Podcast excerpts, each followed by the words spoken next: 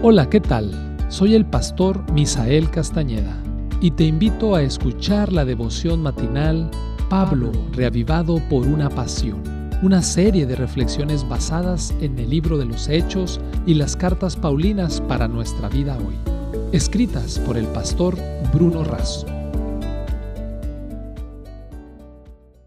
Hola, ¿qué tal? Qué gusto me da saludarte. El título para el mensaje de hoy es Necesario que yo vaya. Y la cita bíblica, primera de Tesalonicenses capítulo 2 versículo 1, que dice, Vosotros mismos sabéis, hermanos, que nuestra visita a vosotros no fue en vano. La predicación en Tesalónica ocurrió poco después de que San Pablo y Silas fueran maltratados físicamente en Filipos.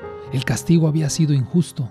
Además, Pablo era ciudadano romano y como tal no debía haber sido castigado. Por eso él dice que tuvieron osadía y confianza en Dios al anunciar el Evangelio allí. A pesar del desafío de la predicación, el apóstol tenía tanto interés en agradar a Dios que cumplía la misión llevando en poca consideración la opinión de los hombres acerca de sí. Esto no significa que Pablo no respetaba los sentimientos de las personas. Lo que él quiere decir es que su objetivo no era agradar a los hombres y conquistarlos por astucia, más bien tener la aprobación de Dios y acercar las personas al Maestro. Y por eso él no adulaba a las personas, no buscaba elogio de las personas, su negocio era presentar el Evangelio de Dios. Pablo también escribe que propuso ganar su propio sustento a fin de que el Evangelio fuese predicado gratuitamente.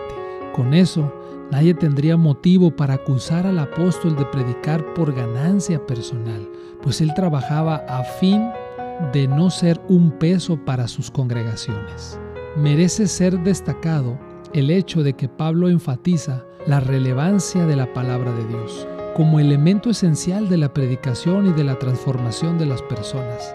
Pablo fue reavivado por la palabra de Dios. Ser predicador de la palabra exige una postura ética correcta, pues la predicación no ocurre solamente por el contenido presentado, sino también por la conducta demostrada.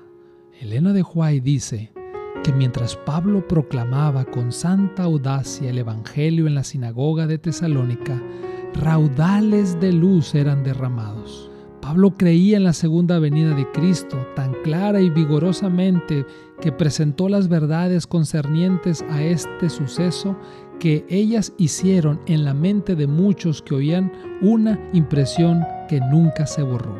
Esto lo dice el libro de los Hechos en la página 185. Pablo era osado y su misión estaba por encima de su función. Dios estaba por encima del ser humano. La palabra estaba encima de su palabra. El prójimo estaba antes que él.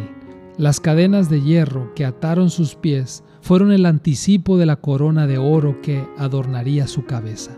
Letty Conman cuenta que un buen soldado romano era el que ante el peligroso mandato de guerra de un superior respondía, es necesario que yo vaya, no que yo viva. Deseo que Dios te bendiga este día.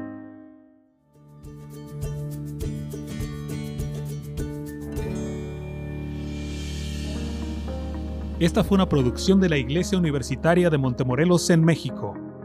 Te saluda el pastor Francisco Soto. Hasta la próxima.